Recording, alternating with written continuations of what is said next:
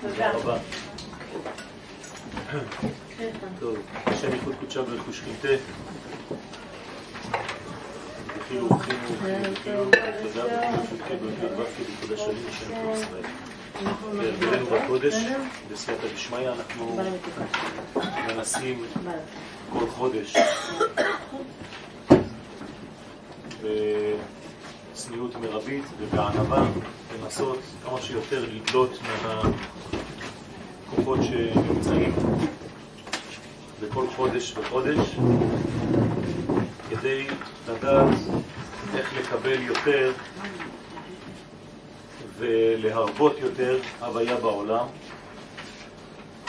שהופעת ההוויה הזאת מלווה בהופעת צדק, בהופעת טוב, בהופעת אהבה, בהופעת שמחה, בהופעת תשובה ובהופעת כל מה שחסר לעולם הזה כדי להשלים את התיקון.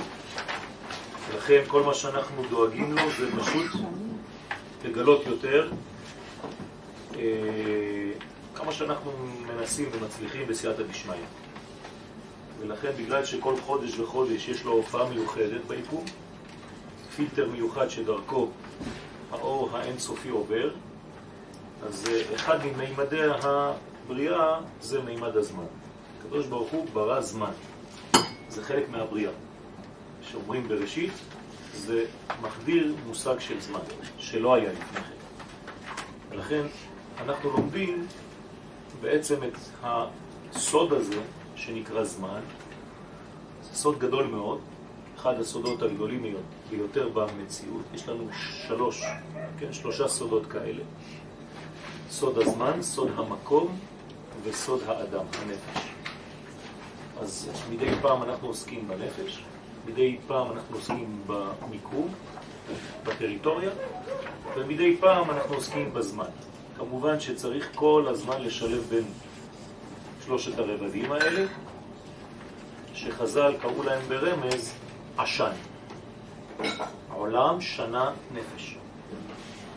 כשאנחנו עוסקים במימד הזמן, אז אנחנו מנסים לדלות ממנו את העיקר, את הלשד, את התוכן, שאיתו אנחנו נוכל לצעוד קדימה במשך כל החודש ולהכין את עצמנו בעזרת השם לשנה הבאה.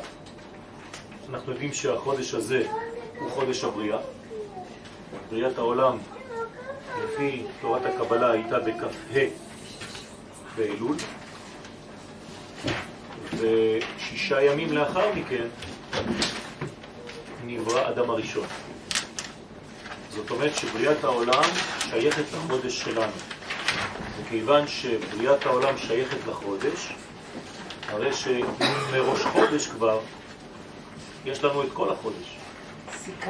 זאת אומרת שהבריאה היא עכשיו, היא ברגע הזה, היא בראש חודש עצמו, כי הוא כולל את כל החודש כולו. אז כ"ה לחודש אלול נמצא כבר בתוכן, בגרעין של החודש, כלומר בראשו של החודש. ראש פירושו פנימיות, תוכן, עצמות, ולכן מי שיודע לטפל בגרעין, כל מה שיצא אחר כך פשוט יצא בצורה טובה. מי שחז ושלום מפספס את הגרעין, אז העץ שצומח, לצורך העניין כאן זה הזמן, אז צומח חז ושלום בצורה לא נכונה. לכן אנחנו נוהגים להיפגש, כן, קרוב, בתוך ראש חודש עצמו, כדי לגעת בגרעין של הזמן, של כל חודש וחודש. אז כיוון שאנחנו עכשיו בגרעין של הזמן, של החודש בו נברא העולם, החודש הזה מיוחד במינו, ובעזרת השם אנחנו נתחיל. עניינו של חודש אלול הוא השבת הסדר לבריאה. מה זאת אומרת השבת הסדר לבריאה? אנחנו יודעים שהבריאה היא בעצם יציאה מן המוחלט. המוחלט זה האינסוף, ברוך הוא. בריאת העולם זה יציאה מהמוחלט הזה. כדי להגיע לעולם שהקדוש ברוך הוא ברא בכוונה בחיסרון. בשביל מה העולם נברא בחיסרון? כדי שנהיה שותפים להשלמתו. אבל תוך כדי שהקדוש ברוך הוא בורא את העולם, הוא מתחיל מיד את התיקון. ואם, כפי שאמרנו לפני כמה דקות, העולם נברא בכ"ה לחודש אלול, הרי שהתיקון התחיל באותו רגע שהבריאה כבר החלה. זאת אומרת, יחד עם הבריאה, הקדוש ברוך הוא מתחיל את התיקון. ומהו תיקונו של עולם? חזרתו של הבורא לבריאתו. למה אני אומר חזרתו של הבורא לבריאתו? וכי הקדוש ברוך הוא יצא מהבריאה? לא. אבל הבריאה כביכול היא לידה. ואז היא, אומרים לנו חז"ל, כביכול יצאה מהבורא, התרחקה ממנו, כמו תינוק שיוצא מבטן האימא. אם האימא לא חוזרת, לא שווה אל התינוק שעכשיו נולד, התינוק ימות. כשהוא היה בתוך הבטן של האימא, התינוק חי, העובר חי. אבל כשהוא עכשיו בחוץ, אם האימא לא מטפלת לו, לא מטפלת בו, לא חוזרת אליו, הזה, התינוק הזה הולך למות.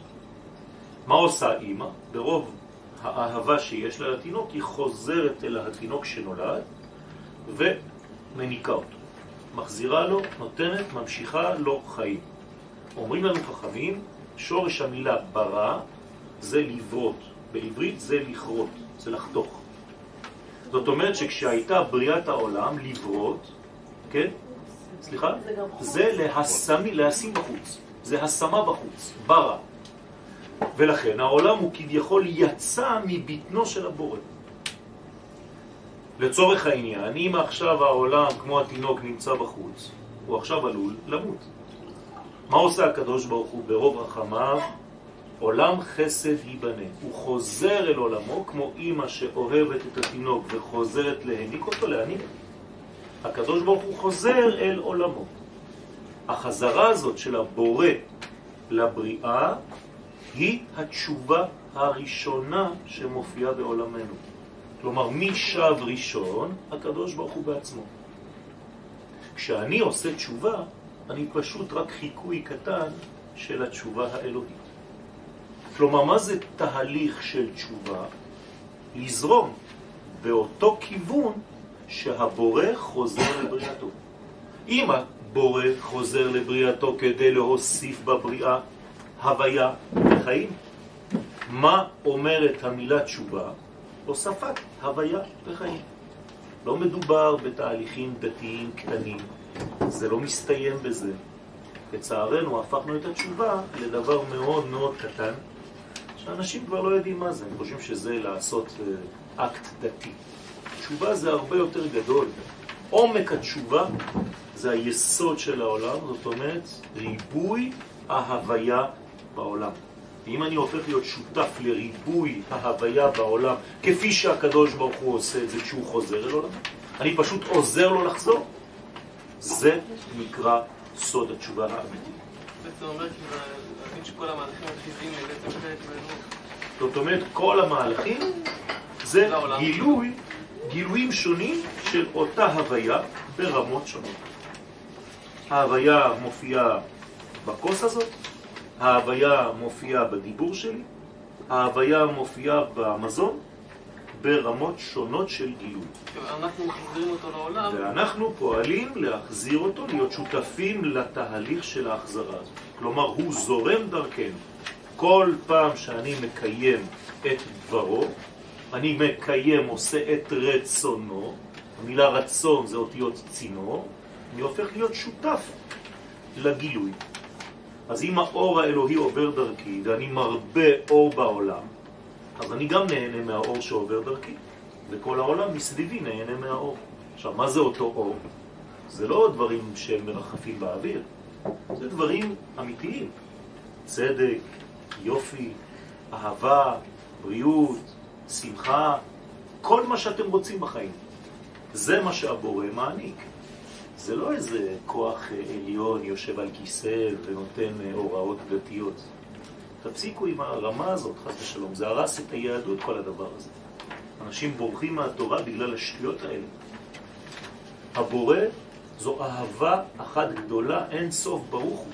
ואנחנו פשוט שותפים למהלך של חזרתו, של גילויו לעולמנו. לכן המילה מצווה זה לשון צוות. אנחנו חלק מהצוות האלוהי.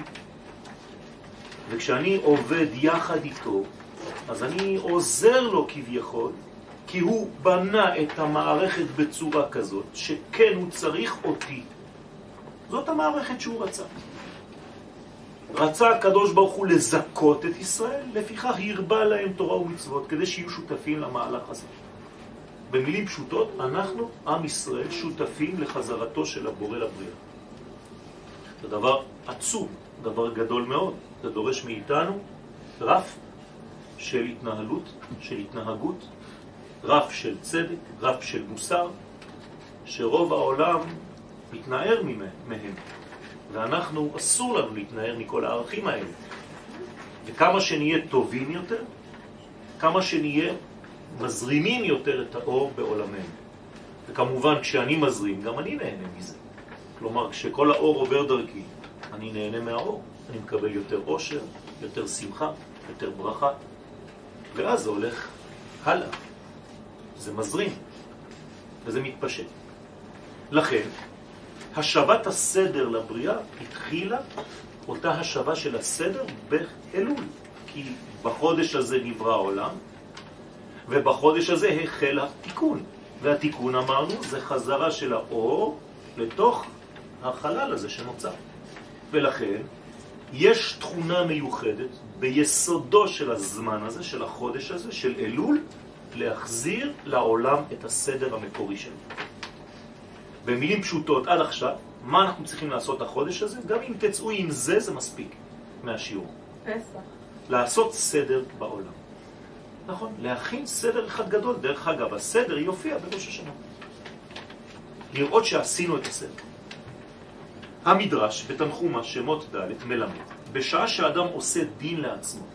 מה זה דין? כלומר, מתחיל לקחת את עצמו ברצינות, ואומר, רגע, האם אני מתנהל לפי הערכים העליונים האלה? האם החיים שלי הם לפי הקריטריונים האלוהיים האלה? אומר המדרש, כשאדם עושה את העבודה הזאת על עצמו, שופט את מעשיו המקולקלים למטה כדי לתקן אותם, מה קורה? הוא פותר את עצמו מבית הדין העליון.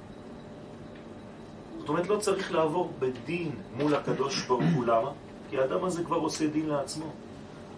לפני שהוא הולך לישון הוא עושה חשבון נפש. בשביל מה צריך לדון אותו? הוא כבר דן את עצמו. זה מה שאומר המדרש.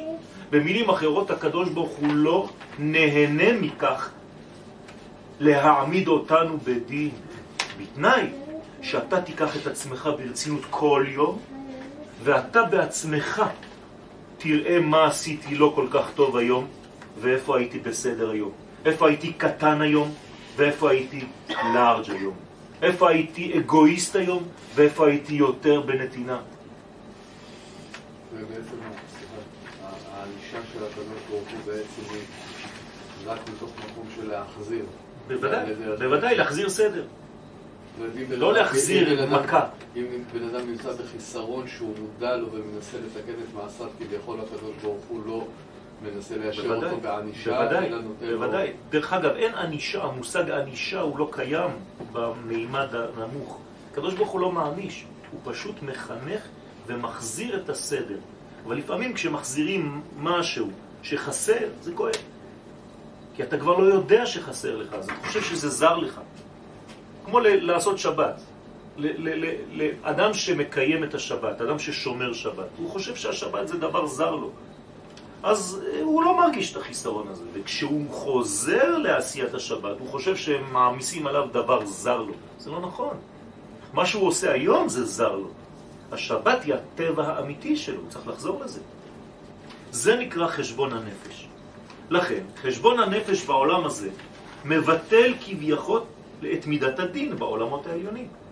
והוא סוד הכתוב, שופטים ושוטרים תיתן לך, אתה בעצמך, בכל שעריך.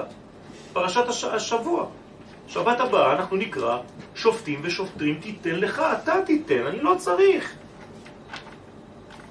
אנחנו צריכים להגיע לראש השנה כשאנחנו כבר עשינו סדר על עצמנו, לא צריך בכלל. כתוב שהצדיקים עוברים בכלל לא נידונים, זה ככה, מיד. לא צריך לדון אותם, הם עשו כבר את העבודה. העמדת שופטים לתיקון המחשבות שלנו והעמדת שוטרים לתיקון המעשים שלנו, כמו ממש היום, שופט אומר מה קורה, שוטר מוציא לפועל. אתה אותו דבר, יש לך שופט ויש לך שוטר. מה אם אתה לא מצליח? כן? לא הולכים עם העניין שלא מצליח, הולכים עם העניין שאני מתקן. לא עליך המלאכה לגמור, אבל אם אתה הולך כבר מפסיד מלכתחילה, בוודאי שלא תצליח. אני הולך כדי להצליח, אני לא הולך כדי לנסות. אם זה- מידה שאתה יודע שהמון זמן אתה עובד עליה ו... אז אתה עובד עליה שוב פעם ברצינות, ושוב פעם, המצווה של התשובה לא נמצאת בידיים, היא נמצאת במחשבה, ברצון שלי האמיתי לתקן. ברגע שאני מחליט, אני יכול עכשיו לעשות לכם, כן, הדמיה. אני עכשיו עושה תשובה שלמה. אני פשוט מחליט ברגע הזה שאני צדיק גמור. מהרגע הזה אני הופך להיות צדיק גמור. זה מה שאני מחליט בפנים. אני עכשיו נמצא בתשובה שלמה. כלומר, אם הייתי מת עכשיו, הייתי מגיע בתשובה שלמה. למה? כי החלטתי, גם אם זה לא יצא לפועל. למה? כי התשובה נעשית במחשבה, לא באקט. האקט זה אחר כך. למשל, אדם נמצא עם אישה מתחת לחופה, והוא אומר לה, תתחתני איתי. היא אומרת לו, לא, אני לא יכולה, אני רוצה צדיק. אז הוא אומר לה, את יודעת מה? מעכשיו אני צדיק גמור. היא מקודשת. הוא עכשיו צדיק גמור, כי הוא החליט. כלומר, התשובה היא בהחלטה. עכשיו, כמה זה לוקח החלטה כזאת? אלפית השנייה. כלומר, כולנו יכולים לשנות את חיינו ברגע אחד. יש קונה עולמו בשעה אחת. שעה זה זמן, כן? זה לא שעה. זאת אומרת שהכל תלוי ברצון שלי. זה סוויץ'. אחר כך הוא צריך להיות נאמן להחלטה הזאת, אבל ההחלטה היא העיקרית. כי הרי גם אם אחר כך נגיד שחז ושלום הוא חוזר, ההחלטה שלו זה לא מבטל אותה, היא הייתה אמיתית. ברגע שהוא החליט היא הייתה אמיתית. אחר כך יש חולשות בהתלבשות. זה אנחנו יודעים. לכן, לכן, מעוררת את מידת הרחמים למעלה. מה זה מידת הרחמים? נותנים לאדם זמן. רחמים זה רחם. ברבים, כמו אישה שיש לה תינוק ברחם, נותנים לאדם את הזמן לעכל את מה שהוא החליט עכשיו. לכן זה נקרא בעצם עובר שמתעבר. מאיפה באה המילה עובר? מלשון עבירה, נכון? כלומר העבירה שייכת לעבר. אבל אם אני מתרגם את העבירה לעובר ואני הופך אותה למעבר, אני כבר לא עבריין. אני כבר מי שהפך את העבר לעתיד. העברי. נכון? עברי. כמו היה והיה שלמדנו בשבת. והיה לשון שמחה. לכן, מגלים את מידת הרחמים למעלה, והוא עומק הרצון האלוהי. זה מה שהקדוש ברוך הוא רוצה, זה הרצון הפנימי והאמיתי, להיות אח טוב לישראל. הקדוש ברוך הוא, סליחה על הביטוי, לא דופק אותנו. הוא לא רוצה לעשות לנו רע. כל השפע, כל מה שאתם צריכים בחיים, יורד. זה פשוט נעצר מעל הראש, חס ושלום. או שזה נפתח, תלוי בפתח שלך או בסתימה שלך. הכל מגיע, הכל יורד. כל פעם שביקשתם משהו, זה פשוט נעצר מעל הראש. או שפתחתם את זה, וזה נחדר, נחדר, או שסגרתם את זה, וזה פשוט ממתין שם בהמתנה, כבר אי אפשר יותר. אז איך פותחים? אז איך פותחים? זה בדיוק העניין. זה העניין פה. הקדוש ברוך הוא מגלה לנו את הסוד, הוא אומר לנו, פיתחו לי פתח, קטן. הפתח הראשון גיליתי לכם עכשיו, הרצון. רק הרצון. מה משנה בין כל האנשים שיושבים כאן? רק הרצון שלנו. הרצון שלנו, הרצונות שלנו שונים. לכל אחד יש רצון פחות או יותר. למי שיש רצון גדול, הוא חי יותר, באינטנסיביות. אנרגיית החיים שלו הרבה יותר גדולה. מי שאיבד את הרצון שלו, הוא כבר מת. למרות שאתה רואה שהוא חי. כי הוא לא רוצה כבר, לא אכפת לו מכלום. אבל יש גם סגוליות. הסגולה זה מה שהקדוש ברוך הוא רוצה. הוא נתן לנו את זה. הבעיה זה אם אני משאיר את זה סגור או מפעיל את זה. כלומר, החושים שלנו לא פועלים בצורה אינטואיטיבית, כמו אצל בעלי החיים. אצלנו, אם אתה לא לוחץ על הכפתור, זה יכול להישאר סגור כל החיים. כלומר, כל המתנות שקיבלנו, אם אני לא מתפעל, אם אני לא מכניס אותן לפעולה, הן נשארות המתנות סגורות, חתומות. חבל. לכן, רגע, סליחה, הרב, אה, אמרת שהשפע נעצר. כן. אז מה העניין כל הימים הנוראים לפתוח שערי רצונך? יפה, זה בדיוק מה שאני אומר. אז עדיין יש את הרצון האלוקי לבוא ולהעניק. תמיד הרצון האלוהי לא משתנה, הרי אין שינוי ברצונותיו חס ושלום. הוא, אם היינו אומרים שהוא משתנה, זה כאילו היינו מגבילים אותו.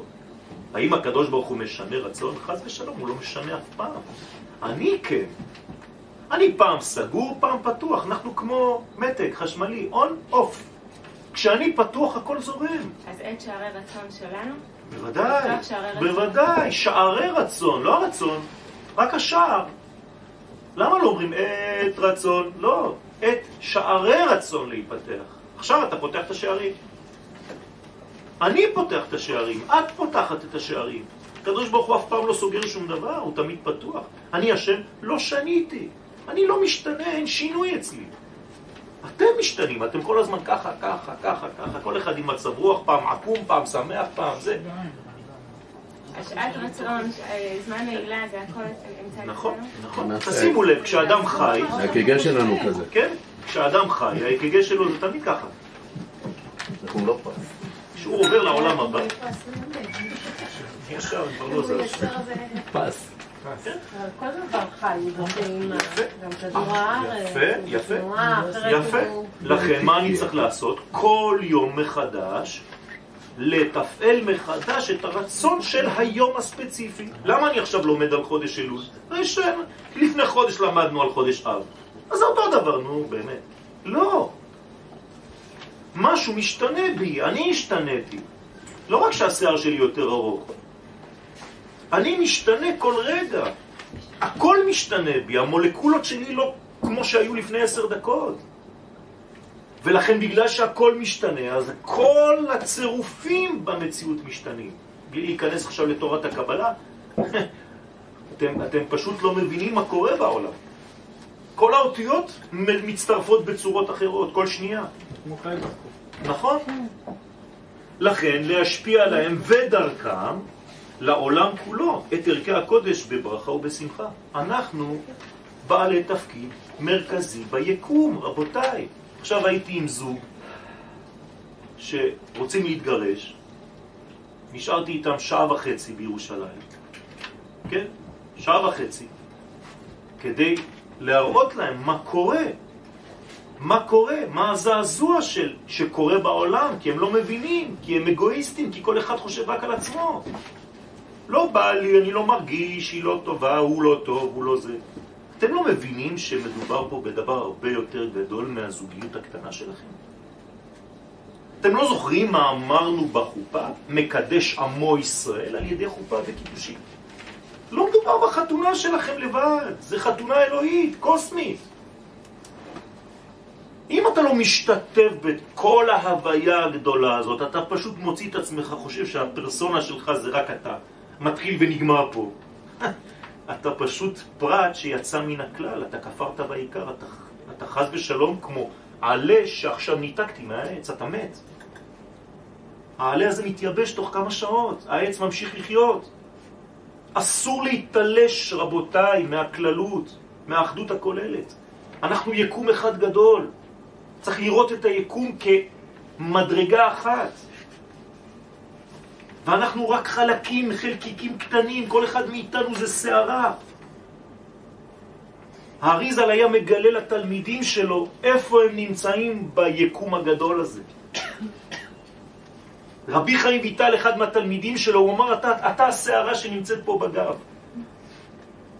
אבל אם אנחנו לא רואים את עצמנו במכלול הגדול, כל אחד חושב שהוא לעצמו, זה נקרא רשע. מה זה רשע? ראשי תיבות, רצון של עצמו.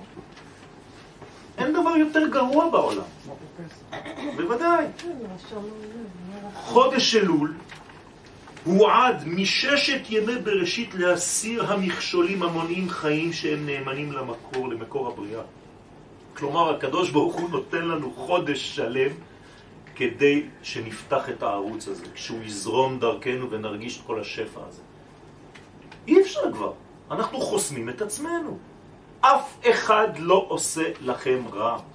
אתם האויב הכי גדול בחיים של עצמכם. תסתכלו במראה, תראו את האויב הכי גדול. האדם גורם לעצמו, או החבר הכי טוב של עצמו. תלוי איך הוא מסתכל על עצמו. יסודו של האדם הוא האני שלו. זה האני. מדרגה מהותית זו היא עצם הטוב, כפי שהשם ברא אותו. האני שלי הוא טוב, הקדוש ברוך הוא ברא אותי טוב. עשה אלוהים את האדם ישר. אבל אם אני לוקח את האני ולא מחבר אותו למי שנתן לי, מי זה מי שנתן לי?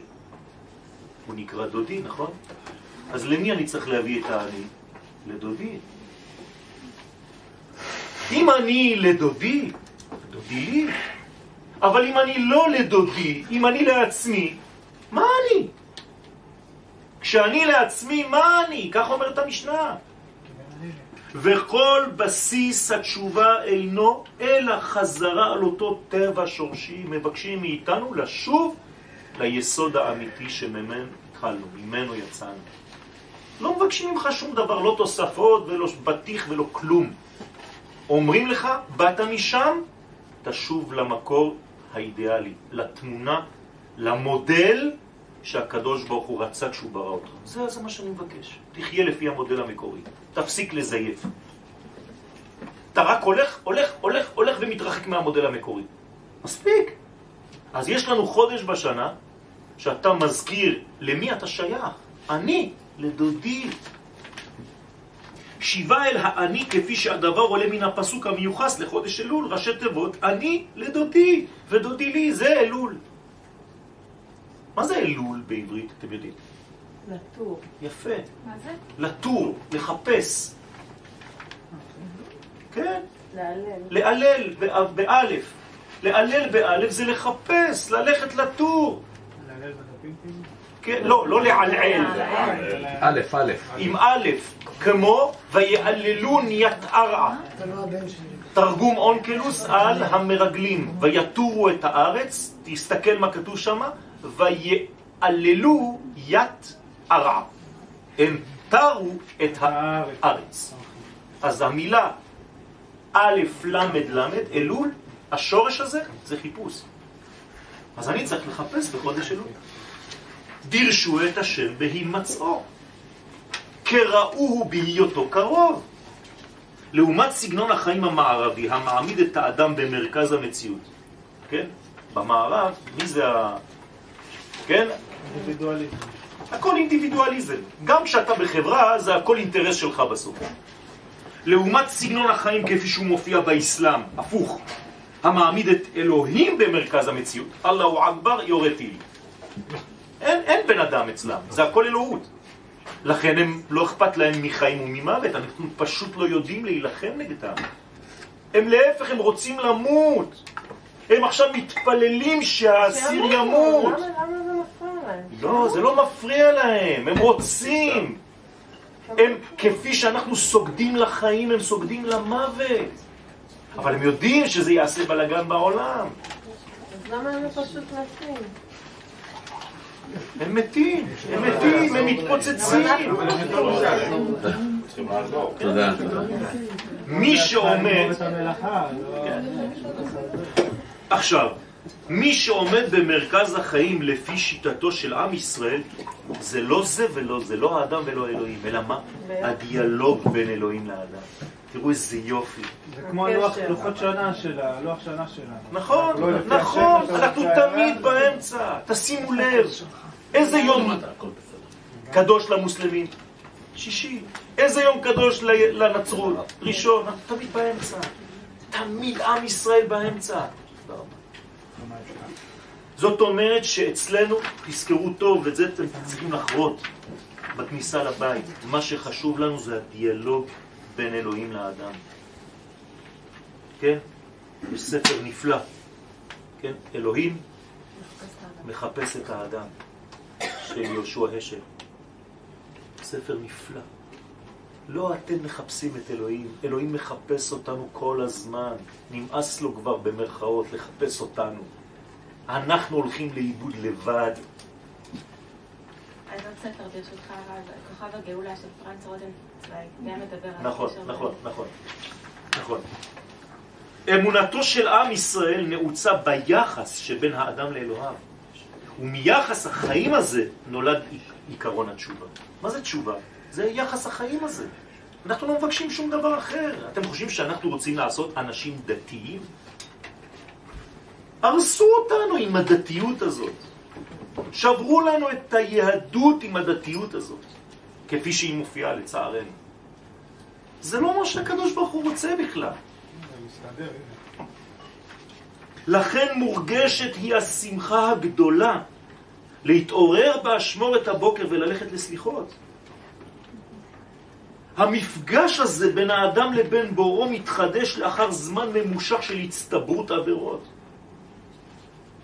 הוא פשוט מתחיל להרגיש שהוא מתנקה. המנגנון החטאי הזה מונע מאור השם מלחדור אל החיים. לכן מקומו, מקורו של הרצון לקום לסליחות נמצא עמוק בנשמת האדם. נש- נשמה טהורה זו שולחת לו את מסריה העליונים וקוראת לו בקרבו, בן אדם, מה לך נרדם? קום! ככה אנחנו פותחים את הסליחות. קום קרא בתחנונים, תפסיק לישון. קריאה זו אינה מתחילה במחשבה של תיקון החטאים, אלא בדרישה פנימית להשתחרר מן הקטנות. נמאס לנו כבר להיות קטנים במנגנון החטאי הזה, מלשון החטאות. אנחנו כל הזמן מחטיאים את המטרה. חטא זה לא... זה החטאות פשוט. אומרים לך לירות ואתה יורה עקום. מתוך כך מתעורר האדם להיפגש עם בוראו. זו התעוררות אמיתית. רק מתוך בקיעת הגדלות בנפש האדם, כלומר כשאדם מחליט להיות גדול. אני לא מפחד להיות גדול, אני רוצה לגדול. רוב האנשים שחוטאים זה בגלל שבתת מודע הם לא רוצים לגדול, הם רוצים להישאר קטנים. בכל התחומים. הם פוחדים מלגדול, כי לגדול משמעות הדבר אחריות. אז מעדיפים להיות ראש קטן. אבל הקטנות הזאת הורגת, כי אין לה מוחין. הוא מורשה להתחיל רק בגלל שהוא רוצה לגדול, אז הוא מורשה להתחיל להביט גם בשפלות של ערכו ובחטאים שמכבידים על זוהר נשמתו. אתם מבינים מה אני אומר פה? בגלל שאתה מחליט להיות גדול, מותר לך עכשיו להסתכל כמה אתה קטן. אבל אם אתה ניגש לקטנות שלך מתוך קטנות, אתה מת. דיכאון. אתה בדיכאון. אתה תיפול, באמצע הסליחות אתה תיפול ותמות, אתה תגיד אין לי שום סיכוי.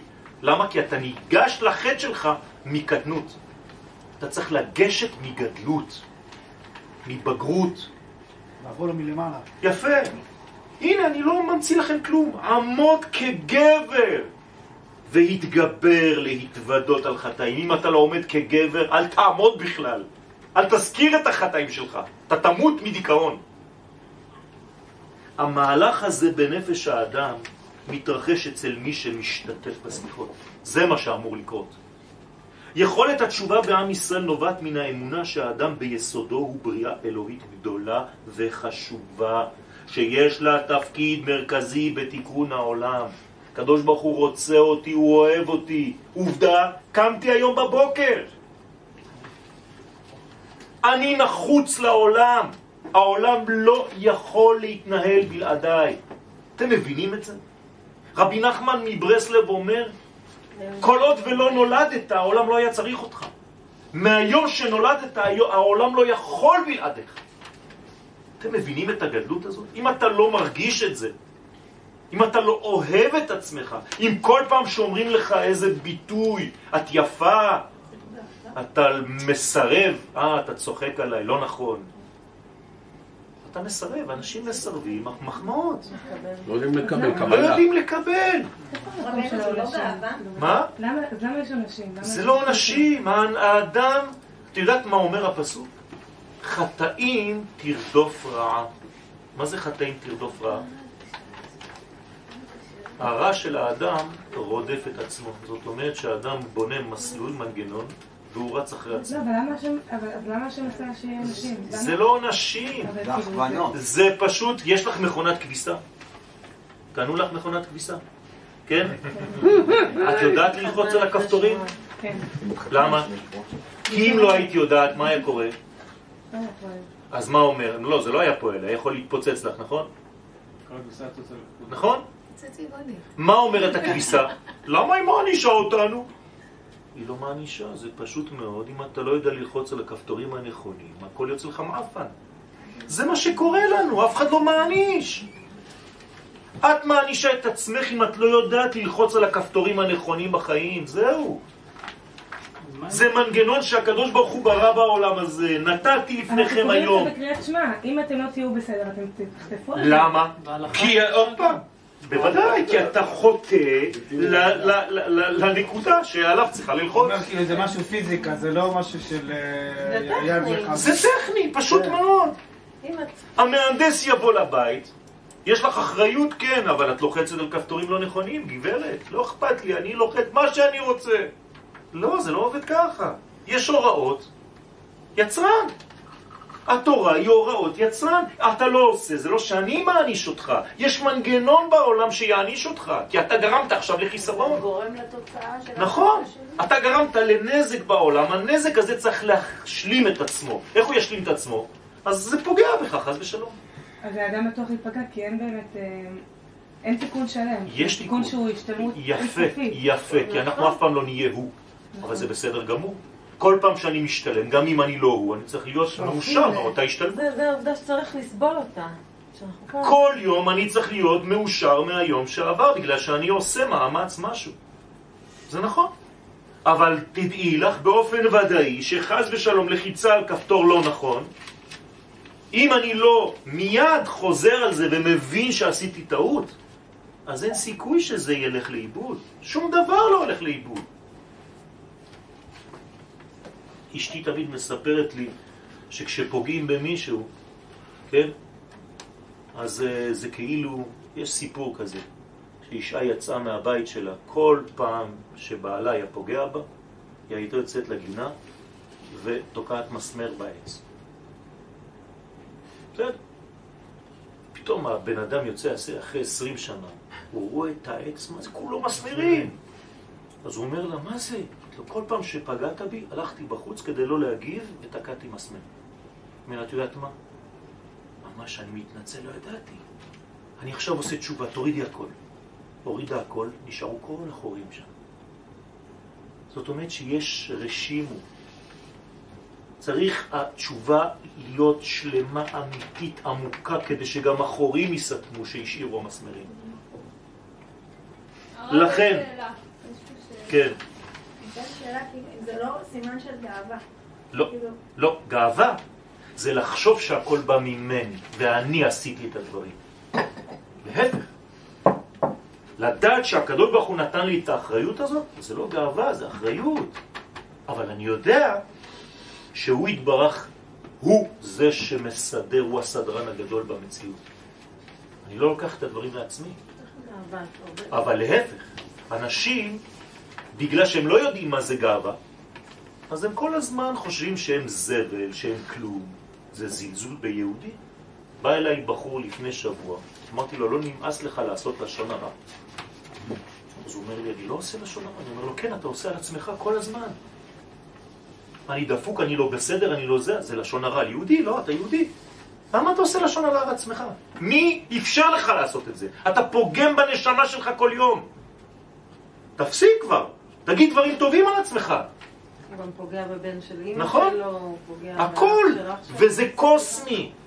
גם אם את לא אומרת את זה, שומעים את זה. בתת מודע.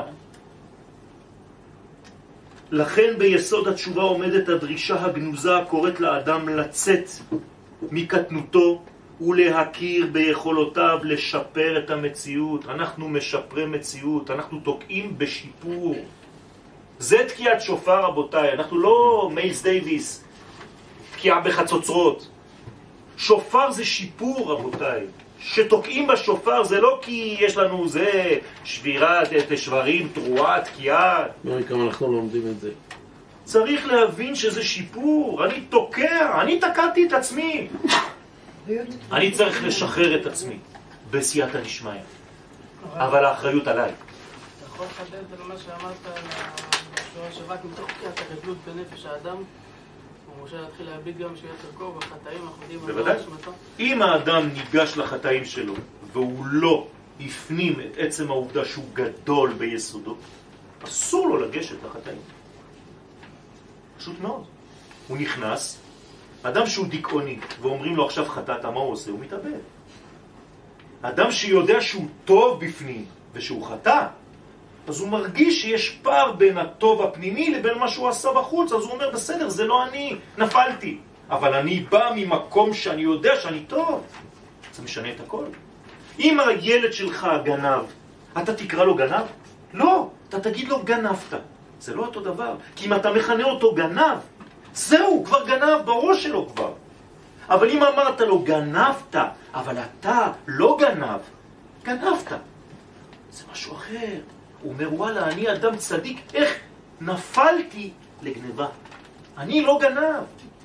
אני לא חוטא, אנחנו צדיקים, ועמך כולם צדיקים. כך אתה יכול לגשת לחטאים שלך, רק מהגובה הזה. כמו להסתכל על טעויות של מבחן כיתה א' וכיתה ו'. בדיוק, בדיוק. רק מכוח הכרת גדלות זו, מורשים ויכולים אנו להביט בשפלות ערכנו ובכל החטאים המכבידים על זוהר נשמותינו. כל דילוג על החלק הזה, כלומר, אם אתה לא ניגש מתוך גדלות, אתה מדלג על החלק הזה, מוליד בהכרח תשובה בעלת גוון עצוב. אתם תראו אנשים שעושים תשובה, אבל הם בדיכאון. אתה אומר לו, מה קורה? הוא אומר, חודש אלול. צדיק ורע לו. אני מת! מה, אתה צריך למות בחודש אלול? איך אני יודע שאדם עושה תשובה? הוא כל הזמן שמח. אופטימי. ומה עשו לנו? הרסו לנו את הנשמה. כדי להיות בתשובה אתה צריך להיות מת מעצבות. חס ושלום, איפה ראיתם דבר כזה? עבדו השם בשמחה. לא צוחקים ולא כלום. אדם רציני זה אדם שיודע לצחוק, רבותיי. זה חשוב. כמה גמרא מספרת לנו סיפורים על מי יש לו חלק לעולם הבא, רק מי שמצחיק אנשים. גוון עצוב המקטינה את מרחב החיים של האדם, תשובה כזאת, חונקת, קודרת, שחורה כזאת. וכל מי שהוא בעל רוח גדולה מואס בתשובה מסוג זה. נמאס כבר מהתשובה הזאת. תפסיקו לי להיכנס למלכודת הזאת. התשובה הגדולה חייבת להגיע מתוך גבורה מלאה בכוחות החושפים את חופש הרצון. אני צריך להיות חופשי, אני חירותי בנפש שלי.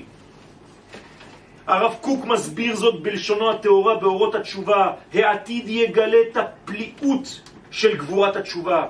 הוא קורא לתשובה גבורה, צריך להיות גיבור כדי לעשות תשובה, לא לבוא כמו איזה מסכן, אני לא כלום, אני אפס ועין. ויהיה גילוי זה מעניין את העולם כולו, באין ארוך הרבה יותר מכל החזיונות המפליאים שהוא רגיל לראות בכל מרחבי החיים והמציאות. אומר הרב קוק, אתם לא מבינים מה זה תשובה גדולה, אתם רגילים לאיזה תשובונת. זה לא זה.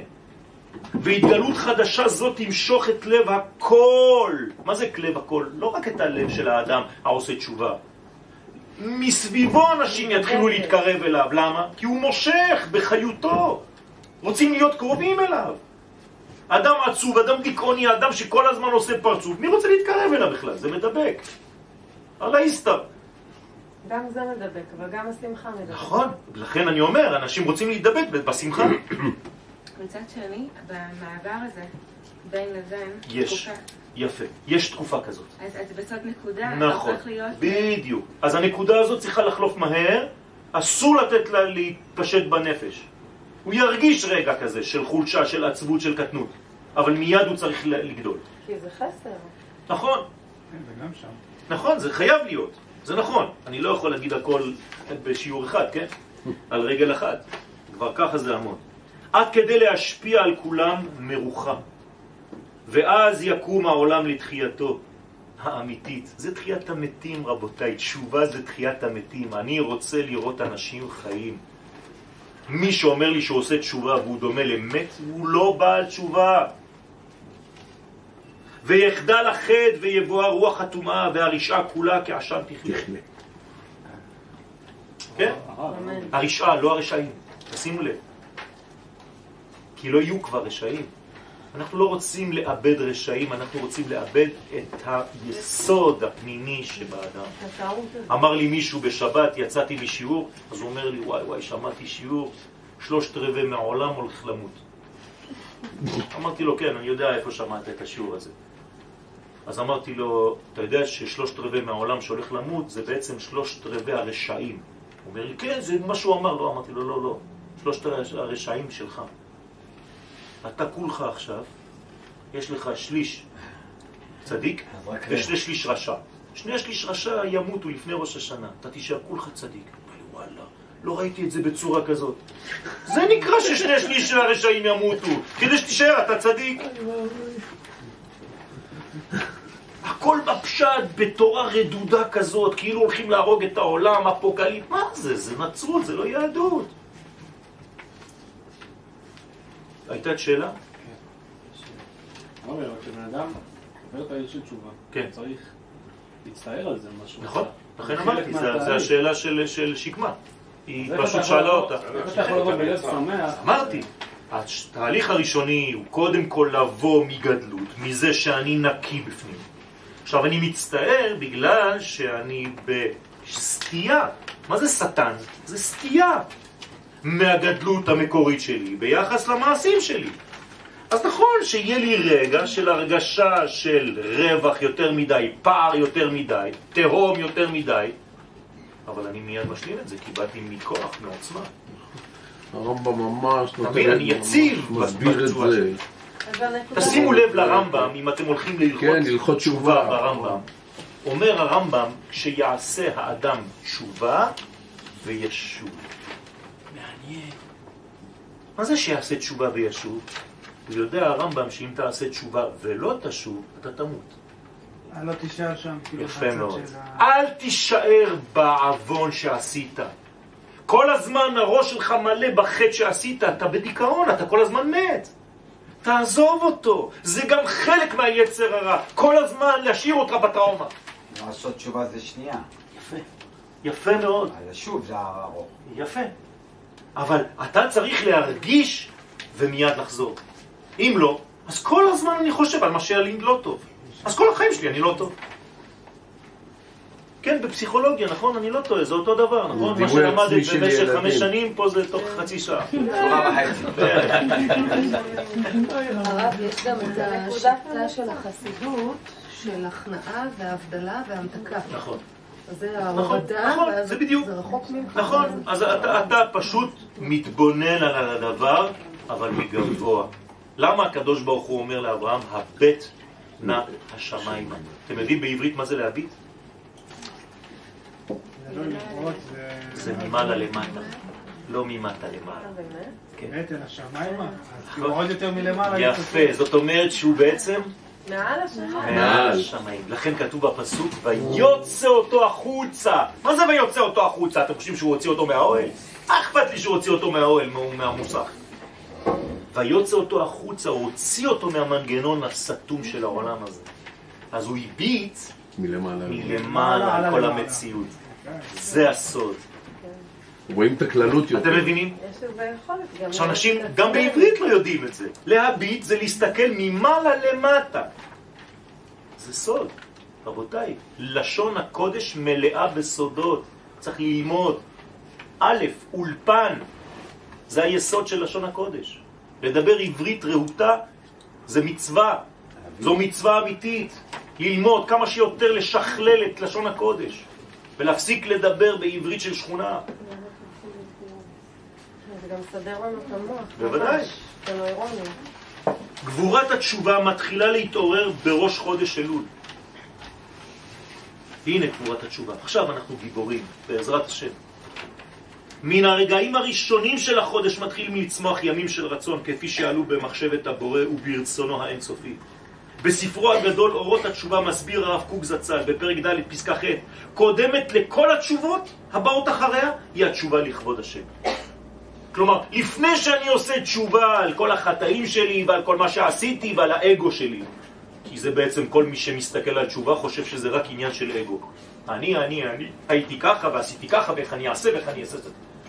תפסיקו. קודם כל, לפני זה, סילקת דבר הרבה יותר גדול בחטאים שלך, את כבוד השם. הוא לא כבד כבר בעיניך. אין לו משקל, זה נקרא כבוד השם. תן לו כבר כבוד, תן לו כובד, תן לו משקל בחיים שלך. מזמן אתה כבר לא נותן לו משקל, וכשלא נותנים משקל זה קל, קל כפול קל זה. קלקול.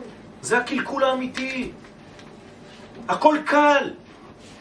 צריך לתת כובד, צריך לתת משקל. למי אתה נותן משקל? לקדוש ברוך הוא לקודש. לכן יש כבוד. צריך לכבד את מי שמייצג את הקודש הזה בעולם. חשוב מאוד. את עצמנו. בוודאי. בוודאי. הרי אני שחקן. כל אחד מאיתנו הוא שחקן, נכון? למה אומרים קדיש על מישהו שהוא מת? אתם יודעים למה? כי חסר עכשיו שחקן. יש חלל, יש חילול השם. אז מה צריך לעשות מיד? קידוש השם, קדיש. דברים פשוטים, יסודיים שהאנשים לא יודעים. חודש אלול ממוקם באחרית השנה, אנחנו בסוף, נכון? אם מתחילים מתשרי. כלומר, בסיכומה. אנחנו בחודש מסכם.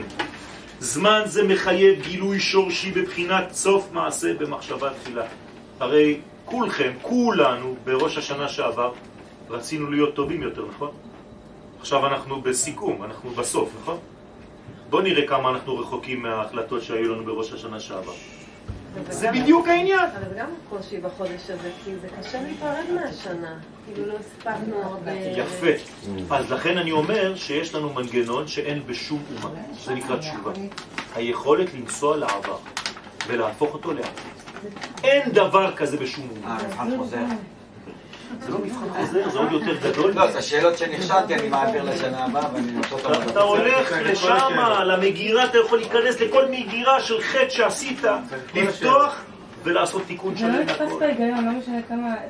זה לא את נתפס. זה באמת לא נתפס. זה לא נתפס כי זה לא הגיוני. נכון. למה? כי תשובה קדמה לעולם. מסכת פסחים, דף.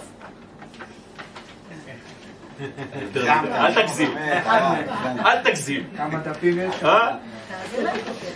בסדר? מה זה תשובה קדמה לעולם? מישהו יכול להסביר לי? האפשרות... במחשבה שלפני אם. היא קדמה לעולם, היא קדמה למה? זמן. נכון? כי העולם זה זמן. אה. זאת אומרת שאני יכול לעשות תשובה, זה למעלה מן הזמן, אין עבר, אין הווה ואין עתיד. בעקרון זה אומר בין התרגילים. יפה מאוד. זה לא חייב לעבור בשכל. את יודעת למה אנחנו תקועים בשכל? כי אירופה הרסה אותנו. הכל זה שכל. יש הרבה דברים בחיים חוץ משכל. וגם חלק אחד כתוב של גם... אה, נכון, זה גם לא. כל השכל בדיוק. כן, ממש לא. אנחנו. חושבים שאנחנו זה. כן. והוא הרמז בפרשת עקב. עקב תשמעון. מה זה עקב תשמעון? העקב. העקב של השנה זה עכשיו, אנחנו בעקבתא דשנה, נכון? עכשיו, אנחנו בעקב הזה, צריך לשמוע את מה ששמענו. איפה שמענו? איפה הייתה מצווה לשמוע? לא, לא. בראש השנה שעבר. אשר קידשנו במצוות זמן לשמוע לשמוע כל שופר. אז עקב תשמעו, מה זה? אה, לפני השופר.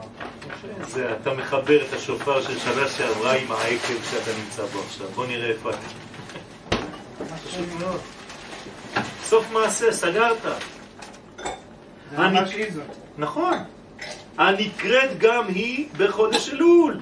אותה פרשה, קראנו אותה, והלימוד היוצא ממנו הוא כאמור שיש להמשיך הערת קדושת השנה כולה על החודש האחרון בסוד והיה. כלומר, אני הולך לעבר, היה, אני פשוט שם לו ו' ואני הופך אותו לעתיד.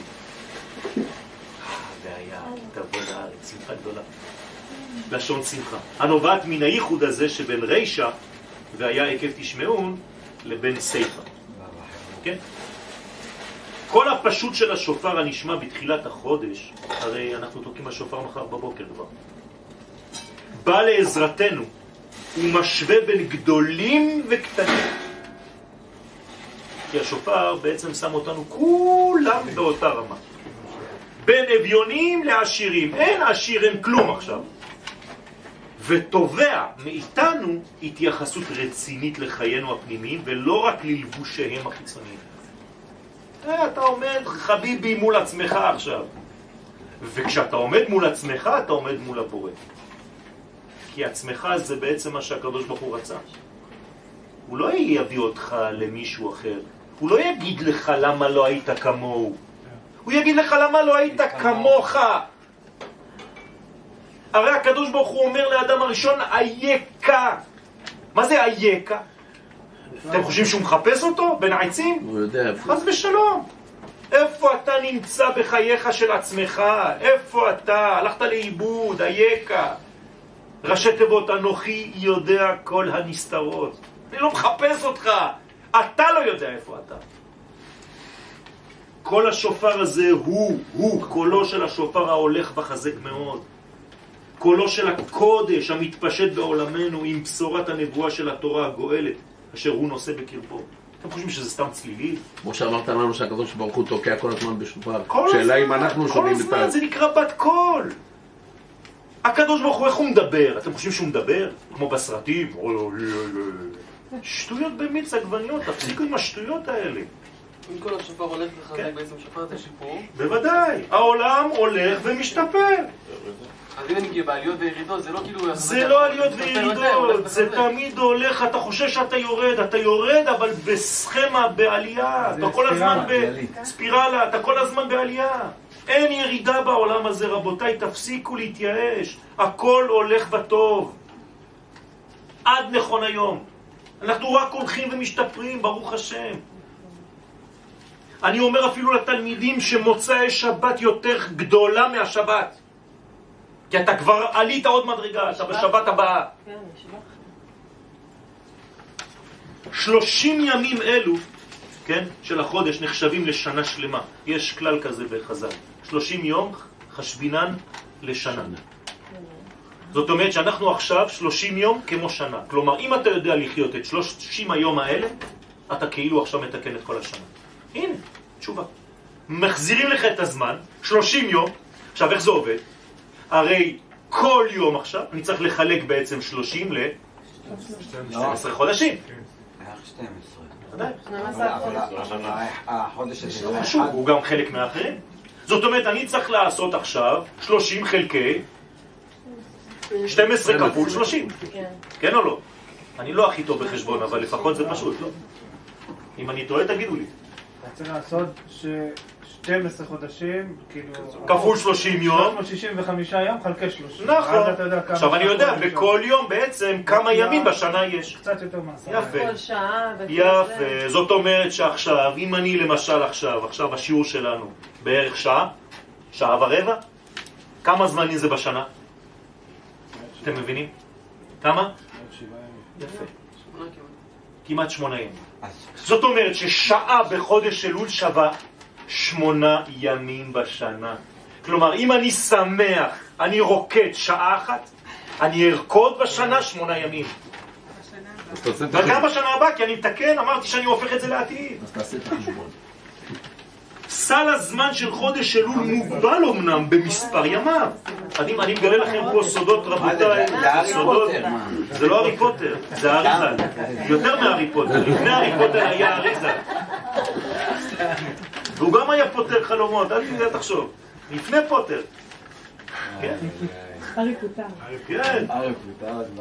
אך כולל הוא את כל ימות השנה שעברה. אתם, אתם לא מבינים, אתם חושבים שהתורה זה פשוט טקסטים של, של אנשים זקנים. אתם לא מבינים כמה סודות יש בתורה, רבותיי. את, אתם יכולים לעוף, רבותיי, אתם יכולים לעבור מפה ל- למקום אחר בטלפורטציה. ביום חמישי זה היה. אתם לא מבינים את זה. אנשים חושבים שאנחנו פה לומדים. אתם לא מבינים מה זה תורה. במימד האמיתי שלה, בעומק שלה. אני יכול להיות פה ובמקום אחר באותו זמן. שום דבר לא מגביל אותי. בעצם יום אחד של אלול, פלוס השבעה ימים של השנה, זה בעצם אז. נכון, נכון, זה, זה בדיוק, יפה. אך כולל הוא את כל ימות השנה שעברה בצורה מפורטת ומדויקת להפליא. ימי אלול מקרינים על מסך חיינו את כל המחשבות, כל הדיבורים וכל המעשים שהיינו, שהיו לנו בשנה החולפת. הכל. אז בטח שאומרים לנו מה לך נרדם. בוודאי. אז עכשיו, תסתכל. תסתכל. כל המנגנון עכשיו אתה הולך להפסיד אותו. יפה. איזה יום היום? שנה הבאה. ראשון. א', א', אבל יום ראשון, נכון? נכון. יום א'. כל ימי ראשון בשנה מתוקנים על ידי היום הראשון של השבוע. אבל פישלתי היום, אז איך אני מתקנת את היום? עכשיו, על ידי הרצון שלך, מחשבה, מיד. תודה. זהו, תראי איך את מתוקנת. מיד, חיוך על הפנים.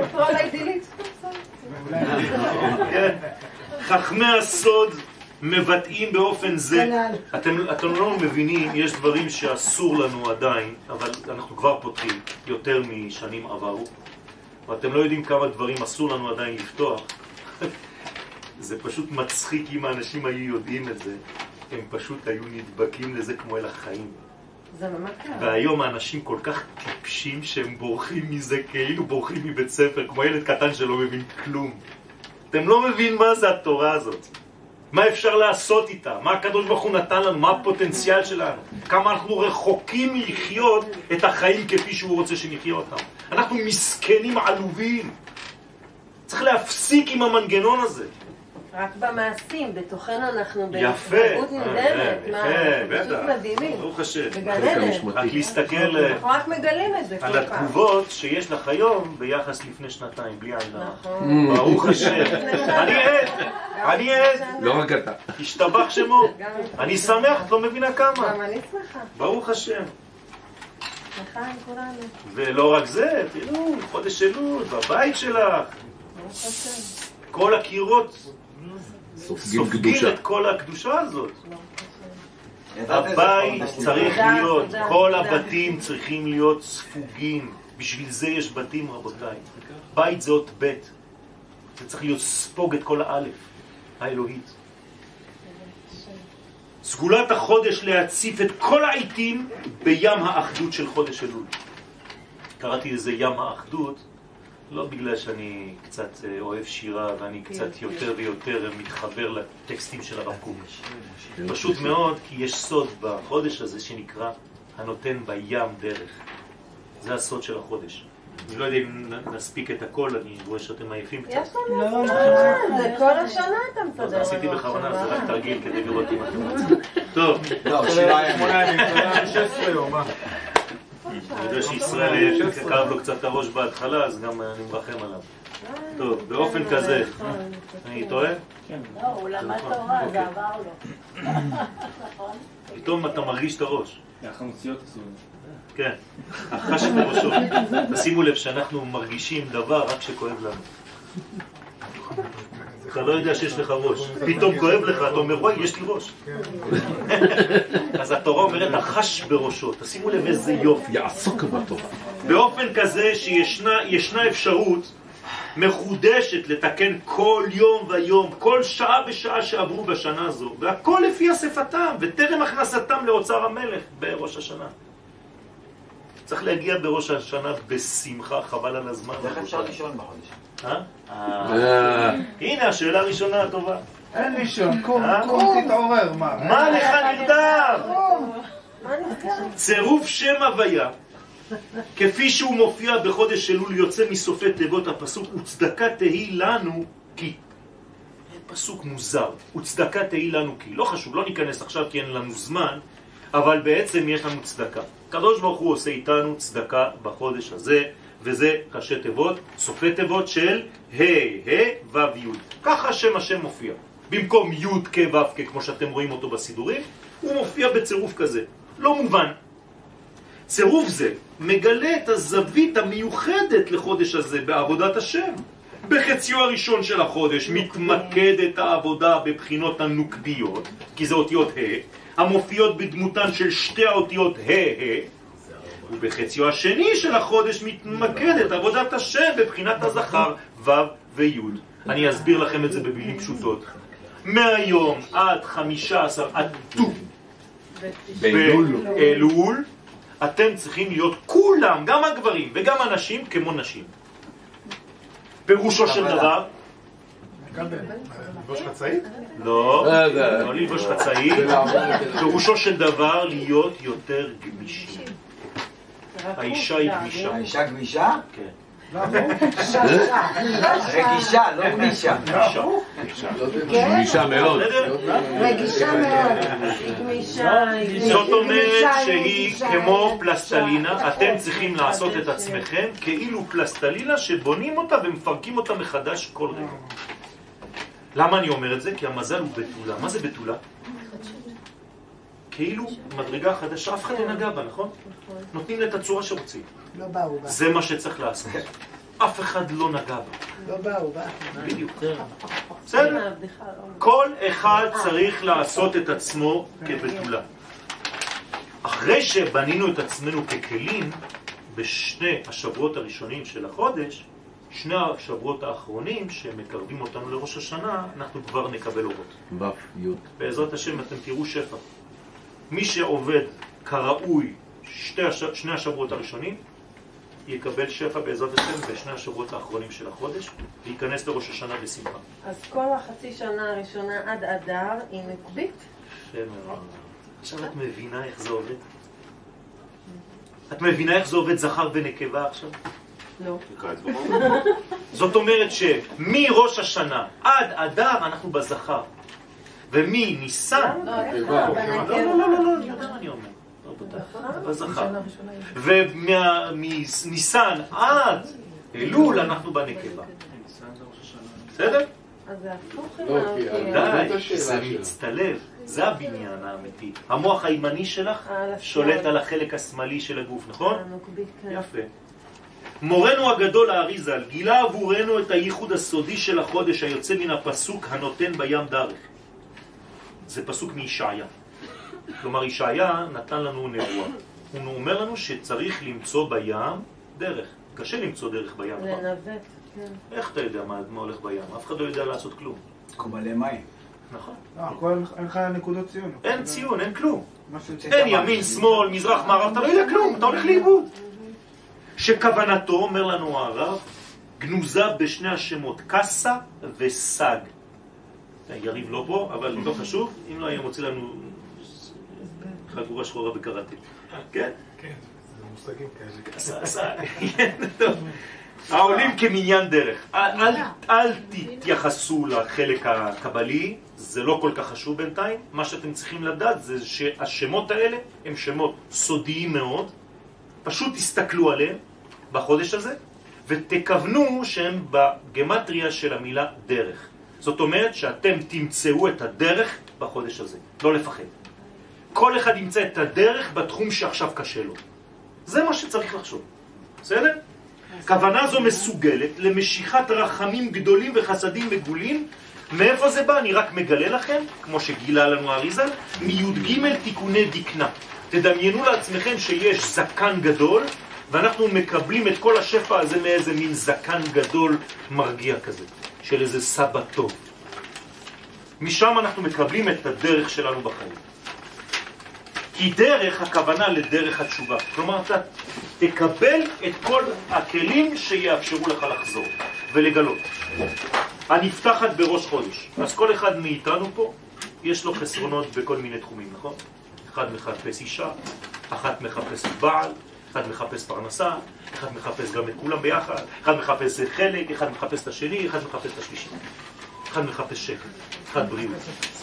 כל אחד, בעזרת השם, אם תכוונו קסה, סג בגמטריה דרך, פשוט בלי להבין, אני נותן לאין סוף ברוך הוא לעבור דרך האותיות האלה, כמו שגילה לנו האריזל, והקדוש ברוך הוא יעזור לי למצוא את הדרך שלי חזרה אל האיזון. זהו. שאין להרפות ממנה, אלא להמשיך ולחבר בין העולמות העליונים ובין העולמות התחתונים בחיינו. עד כדי הערתה של המדרגה האחרונה, מלכות, המכונה גם בשם בן. זאת אומרת שכל זה, אני לא רוצה להיכנס לפרטים עכשיו כי זה הרבה הרבה דברים, אבל צריך להביא את הכל למימוש. פשוט פשוטו של, של דבר. תמצא את הדרך, אבל אל תיתקע שם. תמשיך עם הדרך ותתקדם, תתקדם, תתקדם. מורי ורבי כתב לי השבוע, אני מוכרח להודות בזה, הוא אמר לי, הקדוש ברוך הוא נתן לך כלים ומנוע ואתה לא נוסע מספיק רחוק. כך הוא אמר לי. יודעים איזה קטע? וואו. ואתה לא נוסע רחוק, כן, כל מה כן, שאתה עושה. כן. לא, זה לא חייב להיות במרחק. לא, אז אני לא מדבר על מרחק, אני מדבר על מרחק. בסדר? אז, הנה, אני, מודה בפניכם. זה זאת. אומרת שזה נותן לי עוצמות וכוח. להתקדם עוד יותר. גם מאירים את הדרך לפעמים. נכון, נכון, נכון. עד עכשיו רק נכון, הצעד ברוך השם, ברוך השם. תעוף. רמז נוסף המיוחס לחודש אלול יוצא מן הפסוק הוא עשנו ולא אנחנו. אבל יש שם קרי וכתיב. כתוב ולא אנחנו בל"ו ואנחנו אומרים לא בל"א. לא זה לא. יפה. לא זה לא. לא אנחנו, אבל לא, אנחנו שייכים לו. כלומר, אם אני לוקח אנחנו. לא ולא, אני כותב אלול. זאת אומרת, מה יש באלול? אם אני שייך לו, זה בגלל שאני יודע שאני לא בפני עצמי. אבל אם אני חושב שהכל שייך לו, הוא אומר לך לא. אלול. הבנתם? על שתי הבחינות יחד נקרא חודש אלול, לא, לא. זה כוחי. בוודאי. זה התשובה, זה התשובה. על הגאווה שהתבקשתי מקודם. הנה, אי אפשר להיות יותר בענווה, אתה חוזר לבתולה. אתה מתבטל.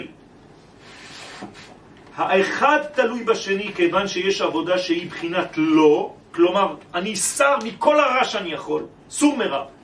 בביטול האדם לרצון השם, שבזה הוא מחזק את שייכותו אליו, והעבודה שהיא בחינת לא, כלומר, שייכות, עשה טוב, השבת דעת השם. על חודש אלול נאמר בספר יצירה, המליך אות י'. כלומר, מה האות השולטת בכל החודש הזה? האות הכי קטנה באלף בית. י'. למה? כי היא בתולה. י' היא בתולה, נכון? אפשר לעשות ממנה מה שרוצים, נכון? מי' כותבים כל מה שאתה רוצה. כל האותיות מתחילות בי'. ככה צריך להיות בחודש הזה. להיות נקי, חדש, כמו נקודה התחלתית. וקשר לו כתר וצר בו בתולה בעולם ואלול בשנה וחוליה שמאל בנפש. כלומר, כליה שמאלית. הכליה השמאלית, מה הפונקציה שלה? חנה. חנה, מה הפונקציה של הכליות? לסנן, לנקות. יפה. כן, זה המוסר. זאת אומרת שזה כל המוסר שלי. לאברהם אבינו היו שתי כליות יועצות. זה אומר שאני צריך לעורר את המוסר הפנימי שנמצא בתוכי כבר, להיות בן אדם. אתם יודעים מה הכי מרגש אותי בראש השנה? אבל מה השמאלי? תפילה אחת. תפילה אחת מרגשת אותי, מכל התפילות. בסוף, בסוף, בסוף, כשאנחנו פותחים את ההיכל, אחרי שסיימנו את הכל, מילה אחרונה, ונהיה טובים. זה הכי מרגש אותי, הכי פשוט, ונהיה טובים. לא כל הזה, וכל המזמורים, וכל הזמירות, וכל אחד עם הזה, והעדות שלו, וזה, וזה צועק, והשני. לא אכפת לי מכל זה. תחשבו על המילים שאתם אומרים. זה שיעור של החיים. וכל מה שנאמר במשפט הקצר הזה, הוא שהתקווה להתחדשות היא סודו של חודש אלול. יש תקווה, ושל עם ישראל בכלל. האות הקטנה ביותר, י', מציירת את נקודת ההתחלה שבכל מצב היא התיקון האפשרי של כל נפילה, ובהרחבה היא סודו של המושג אורו של משיח. זה האור של המשיח. מושג זה מופיע במדרשים כבריאה אלוהית שקדמה לבריאת העולם. אתם יודעים שאורו של משיח קדם לעולם, כמו התשובה. המגמה המשיחית הזאת קשורה להופעתו של עם ישראל בעולם. המשיח לא בא סתם, זה לא בן אדם, זה המייצג של עם ישראל. אם אנחנו לא פה, אין משיח. מדובר איפה באירוע ממשי שיופיע בהיסטוריה האנושית. לא מדובר בסיומו של העולם, אלא בהתחלה חדשה, בקומה אחרת. המושג תחיית המתים הוא בעצם סודו של הפיוס המיוחל בין הנפש לבין הרוח. זה נקרא תחיית המתים, רבותיי. מי שיוצא מהשיעור עכשיו עם רצון להשתנות ולהשתפר, זה תחיית המתים. לא צריך לחכות להיות בגבעת שאול. עם ישראל מאמין בתשובה הגדולה של האחדות המציאות ושל התפייסותו של היקום כולו. לגודל העתיד הזה צריכה כל עין לצפות. ידיעת מציאותו של הגודל הזה, המקיף את כל המציאות, הוא הנותן לנו את הכוח להתקדם בדרך ההשתלמות. המושג טרגדיה לא קיים אצלנו, אין דבר כזה טרגדיה, זה יווני, זה מושג שנולד ביוון העתיקה, ופירושו שאין שום אפשרות לתקן. בלשון הקודש מילה זו אינה קיימת. המושג קרוב ביותר כדי לתרגם אותה הוא אבדה. אבל גם באבדה יש מישהו שמוצא. אלא שהאבדה מוכיחה שיש גם מוצא, כלומר שהיהדות שוללת את האובדן הגמור, ואמונת הייחוד מחייבת את תחיית המתים. אנחנו אופטימיים בטבע שלנו. המוות אינו נצחי כיוון שאם היה כן, פירושו של דבר הוא שלעולם הזה אין סיכוי לתיקון. וכל המציאות הייתה נשארת בחסרונותיה הבסיסיים. היה פילוסוף צרפתי שקראו לו אלבר קאמו. אלבר קאמו. כן? הוא אמר שהעובדה שאלוהים לא קיים זה שאנשים מתים. הוא צודק. זה חילול השם שאנשים מתים. צריך לתקן את זה. הוא היה יהודי. הייתה לו תחושה פנימית של את האומץ לומר דבר כזה. זאת אומרת שאנחנו צריכים לבטל את המוות מהעולם. בילה. ביהדות הכל עתיד להיגאל, וזוהי אמונת הייחוד האמיתית. זהו סוד הבתולה. יהי רצון שנזכה בעזרת השם לדלות קצת מהעניין כאן ולנסות באמת להיות אנשים טובים, להסיר כל שנאה, כל תחרות, להיות אנשים אוהבים שנותנים, לארג'ים, תפסיקו להיות קטנים, אדם קטן לא נותנים לו. אדם רחב נותנים לו, כי הוא רחב, הוא עושה את העבודה. אז פותחים לו הכל. אז בעזרת השם נעשה ונצליח. אמן.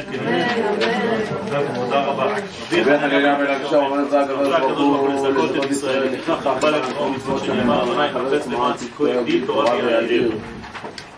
יתגדל ויתקדש, שמך רבה, לעלמא דברך ירותה, וימיך מלכותה ויצמח פורקנה, ויקרב במשיחה, וחי יכון במקום אחד בכל בית ישראל, בר עליו וזמן